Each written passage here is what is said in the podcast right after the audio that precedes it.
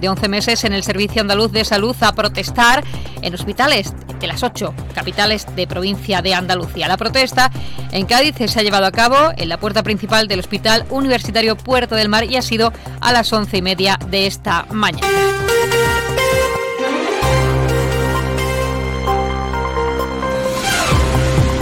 Ya saben que el próximo jueves hay pleno en el Ayuntamiento de Cádiz. El Grupo Municipal del Partido Popular va a pedir solicitar a la demarcación de costas de Andalucía que estudie la viabilidad técnica y ambiental de la creación de un tercer espigón entre Santa María del Mar y la muralla del Campo del Sur, donde se ha creado una pequeña playa en marea baja y donde se podría hacer una playa canina. Por su parte, el Partido Socialista llevará una moción para la puesta en marcha del pago de tasas a viviendas con fines turísticos. Así lo ha explicado hoy en Onda Cero el portavoz del PSOE en el Ayuntamiento de Cádiz, Óscar Torres. Con que se pongan en marcha los procedimientos administrativos, los estudios eh, administrativos correspondientes para que se implemente eh, la tasa de, en este caso, de basura, de recogida de, residuos sólidos y y de agua, pues que sea interpretada la, vivienda de fines turísticos como actividad económica. Y como tal, pues que se pague y se implemente esa tasa con un carácter eh, como, como actividad económica, como bien digo, y no como una de vivienda residencial que como es actualmente. Para que no entienda todo el mundo, en este momento una VFT, un piso turístico, paga el mismo importe de, de tasas públicas en estos conceptos que he dicho, lo mismo que una vivienda. Y entendemos que hacer una actividad económica, desde luego, eh, pues tiene que estar eh, bajo unas tasas diferentes. Eso esto por parte del PSOE de la antiizquierda gaditana llevará una moción en la que reclamará la implantación de la tasa turística en Cádiz y que se presenten proyectos para viviendas de alquiler social a la convocatoria de ayudas de la Junta de Andalucía. El portavoz de la formación es David de la Cruz. Que la ciudad de Cádiz cada vez tiene menos habitantes y vienen más turismo por tanto, eh, creo que el principio de equidad en el que todo el mundo aporte para que la ciudad mantenga su servicio público, mantenga su limpieza, mantenga su eh, mantenimiento y, bueno, y mantenga su, su, valor patrimonial pasa precisamente por una tasa por, en el que todo el mundo aporte, en el que eh, se genere una convivencia, en que todo el mundo se beneficie de ese turismo, ¿no? también los vecinos y las vecinas de Cádiz. Por otro lado, habrá una moción para exigir el pago de la deuda que la Junta de Andalucía mantiene con Cádiz por la ley de participación en los tributos de la comunidad autónoma, la llamada Patrica. Escuchamos ahora a la concejala Elena Fernández. Pedirle a la Junta de Andalucía los más de 11 millones de euros que nos deben en concepto de Patrica, que como sabéis es la participación de los ayuntamientos en los tributos de la Junta de Andalucía, nos lo deben a las arcas municipales de Cádiz, a todos los gaditanos y a todas las gaditanas, y para ello venimos a instar al equipo de gobierno que haga la defensa de la ciudad y de nuestra financiación. Además, la formación de izquierdas va a presentar una moción para pedir que se prohíban los fuegos artificiales en Cádiz, así como que se persiga el uso de la pirotecnia en la vía pública. Y precisamente hoy la concejala de fiestas, Beatriz Gandullo, ha dejado claro que no va a haber fuegos artificiales en carnaval. Lo que sí habrá es un espectáculo de luces en la playa de la Caleta. Así lo ha explicado en la presentación de la programación en los días que dure el Carnaval de Cádiz 2024, donde tendrá un destacado protagonismo las familias y los más pequeños de la casa con conciertos diurnos en el tablado de San Antonio como Cantajuegos o Luigi Pampín, además de animaciones y juegos temáticos que también se llevarán a extramuros. Ha hecho además hincapié en la importancia que se le va a dar en esta ocasión a la cantera. Quiero también poner el foco en el especial protagonismo que ha asumido y que toma la cantera del carnaval, entendiendo que para este equipo de gobierno es una prioridad que, estén en todos los momentos del, del carnaval y así es como nace la cantera callejea. La cantera callejea es un programa que, con el que ellos van a experimentar lo que supone cantar a pie de calle eh, con la gente escuchando pues muy pegadita, sin disponer de un escenario y sin disponer de sonido, que como ustedes saben, la película es completamente diferente. En cuanto a los conciertos, en San Antonio habrá 10, entre ellos el arrebato o Ricky Rivera, entre otros. El primero de ellos será el de Pole, va a coincidir con el concurso de romanceros un día antes de la final del Falla. En cuanto a la cabalgata, estará dedicada a la historia de Cádiz y contará en una de sus carrozas con una orquesta de 15 músicos que interpretarán diferentes temas en directo. En relación a la final del falla y la petición a la concejala de fiesta sobre el homenaje a Pedro Romero, Gandullo ha querido aclarar que se ha hecho un concurso a la medida de lo que el Consejo quería y que si los colectivos quieren ese homenaje en ese día se hará. También ha explicado que habló con la familia del recordado autor de carnaval, quien le trasladó que el homenaje solo podía hacerse el día de la final. O sea, el ayuntamiento nos dice que no y se nos dice que tiene que ser en la final o no hay homenaje. Eso no lo dicen los representantes de la familia. Y nosotros salimos con cuatro peticiones más. O sea, había cinco peticiones de homenaje. No podíamos hacer cinco homenajes en la final, porque aquello entonces tendríamos que estar dos días allí. Entonces entendimos que, eh, bueno, que los colectivos estaban de acuerdo en que no hubiera homenaje en la, gran final. Ahora parece que, como se indicaba, que están cambiando de, parecer. Yo sigo abierta a poder hablar las cosas, a que podamos ver si, si, hacemos allí, si, o sea, si lo hacemos en la gran final, si, en fin, eh, el ayuntamiento ahora mismo no ha tomado ninguna decisión al respecto, puesto que esto ha pasado, como saben,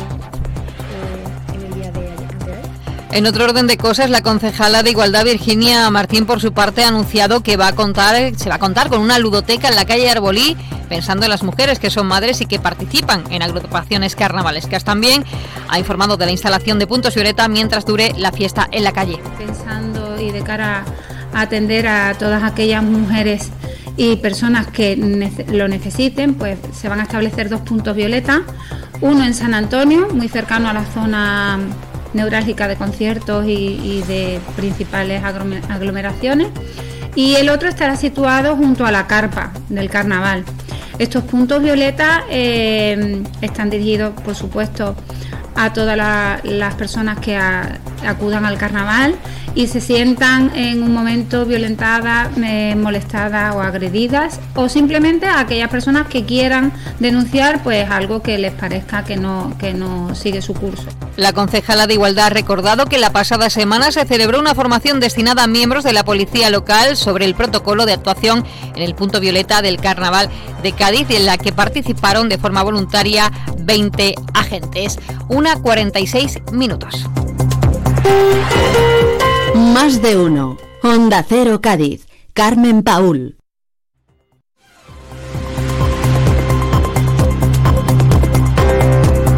Más asuntos. La diputada en el Congreso, Mamen Sánchez, ha salido al paso de las declaraciones realizadas por la senadora del PP, Teresa Ruiz Sillero, respecto al tercer carril de la autopista, asegurando que el PP tendrá siempre el apoyo del PSOE cuando se trata de defender los intereses de la provincia. No obstante, aclara la socialista que no hay nada nuevo ahora, pues ya cuando se presentó el tercer carril se dijo que las obras empezarían por donde está el embudo.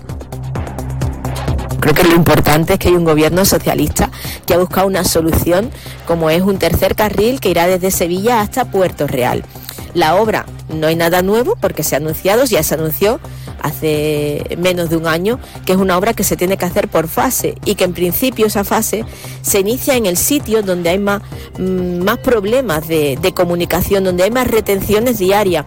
Y miren, si pensamos, quienes sufrimos esas retenciones que es la salida de Sevilla hacia Cádiz, somos los gaditanos y las gaditanas, son los turistas que vienen a nuestra provincia, son las mercancías que vienen a nuestra provincia, los empresarios.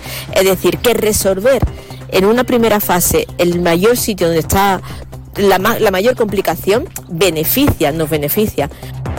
Y cambiamos asunto. El alcalde de la ciudad, Bruno García, acompañado de la teniente de alcalde delegada de turismo del ayuntamiento, Beatriz Gandullo, presentará mañana miércoles a las 5 de la tarde en el escenario central del pabellón 5 de IFEMA en Madrid la propuesta de Cádiz, orgullosos de nuestra historia, en la celebración de la Feria Internacional del Turismo que mañana, como decimos, comienza en Madrid. Y Cádiz llevará una propuesta para defender un modelo turístico sostenible, accesible y de convivencia con los gaditanos y con el resto de sectores económicos de la ciudad. Escuchamos a la concejala de turismo. Pero eh, tenemos eh, desplazados al equipo técnico con su directora eh, a la cabeza de la delegación de turismo que tienen una agenda completa de reuniones y encuentros con, gente del sector que además nos interesa mucho contactar para, para, futuras para la organización de futuros eventos para eh, conocer de primera mano cuáles son las necesidades del sector y una vez termine la semana de Fitur, pues convocaremos a la mesa de turismo y comercio y daremos cuenta absolutamente de cómo han sido los trabajos allí. Y hablamos ahora de carnaval. porque esta noche es la decimoquinta sesión de preliminares en el Teatro Falla de Cádiz. Hoy con la actuación este coro es de Locos de José Luis Bustelo y Jesús Monge, la comparsa donde fuimos felices de Germán García Rendón, la chirigota Los Gallitanos de David Amaya, la comparsa Los Refugiados de Punta Umbría, la chirigota clásica de Manuel Santander y Manuel Sánchez Reyes, la comparsa Cadígenas de las Niñas de Rota. Ya saben que pueden seguir el concurso con José Antonio Rivas y todo el equipo de Onda Cero Carnaval cada noche. Ahora noticias de Andalucía con Jaime Castilla. Gracias por estar ahí. Que pasen una buena tarde.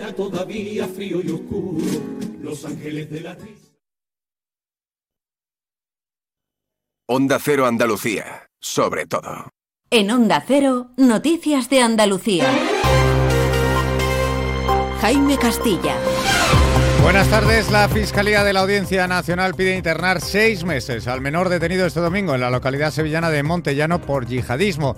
Le atribuye el Ministerio Público los delitos de organización terrorista, adoctrinamiento y tenencia de explosivos. La madre también permanece detenida por su supuesta vinculación también con el yihadismo. Sobre la sequía, buenas noticias. Aumentan las reservas de los pantanos andaluces gracias a las últimas lluvias y en política el Consejo de Gobierno ha aprobado hoy la creación de los senderos del Rocío, una red de rutas rurales a imitación del Camino de Santiago para llegar a la aldea. Además, el Gobierno de Ceuta ha salido hoy a defender su actuación en la gestión de la crisis migratoria de 2021 tras dictaminar ayer el Supremo que la devolución de menores fue ilegal. Noticias de Andalucía.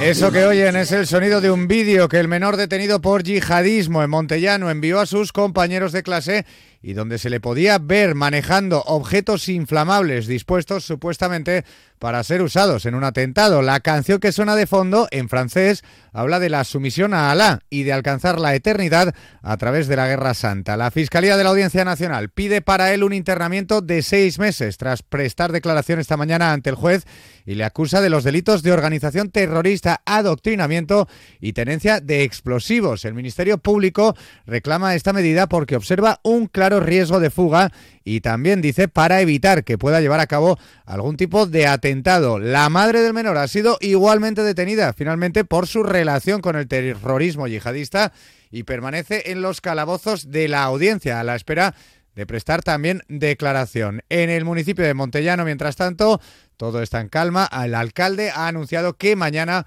ofrecerá una nueva comparecencia a los medios de comunicación para explicar la situación. Es la 1 y 52 minutos de la tarde. Yo cuido de la sanidad pública. Y yo. Y yo. Y yo. En CESIF trabajamos por ello. Un incremento de plantillas, por una carrera profesional ágil y efectiva para todas las categorías, por contratos más estables y bolsas actualizadas. Porque si tú no te conformas, nosotros tampoco. Yo cuido de la sanidad pública. Confía en CESIF. Onda Cero. Noticias de Andalucía.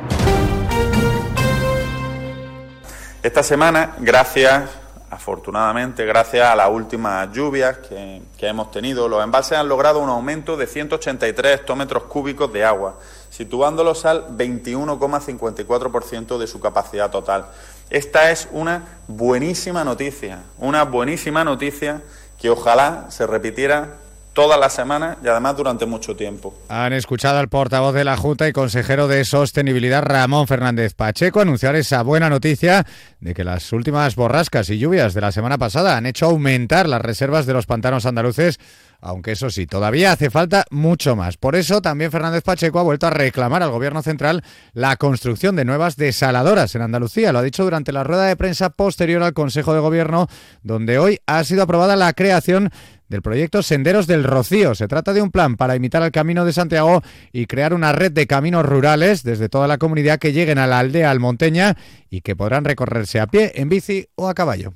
La red contará con ocho senderos que van a partir de las ocho provincias andaluzas y que transcurrirán principalmente pues, por vías, vías pecuarias, por caminos rurales, por vías verdes. Un proyecto que estamos convencidos que va a tener una gran repercusión en la economía, en la cultura, beneficioso también para el medio ambiente y que va a servir para la vertebración territorial de Andalucía y el desarrollo sostenible de muchas zonas rurales y locales. Una medida que reciben con satisfacción en la provincia de Huelva, aunque eso sí, también con un cierto escepticismo, ya que desde la Hermandad Matriz de Almonte lo que piden es que la creación de estos caminos no interfiera con el entorno ni con la tradición religiosa, que es el fondo de la peregrinación al Rocío. Onda Cero Huelva, Toño Alfonso. Y es que desde la Hermandad Matriz no entienden que lo religioso y espiritual vaya separado de este entorno protegido y que lo importante es el fin, llegar a los pies de la Blanca Paloma. Santiago Padilla es el presidente de la Hermandad Matriz del Monte. Eh, que sepan que vienen a un lugar eh, que tiene unas connotaciones eh,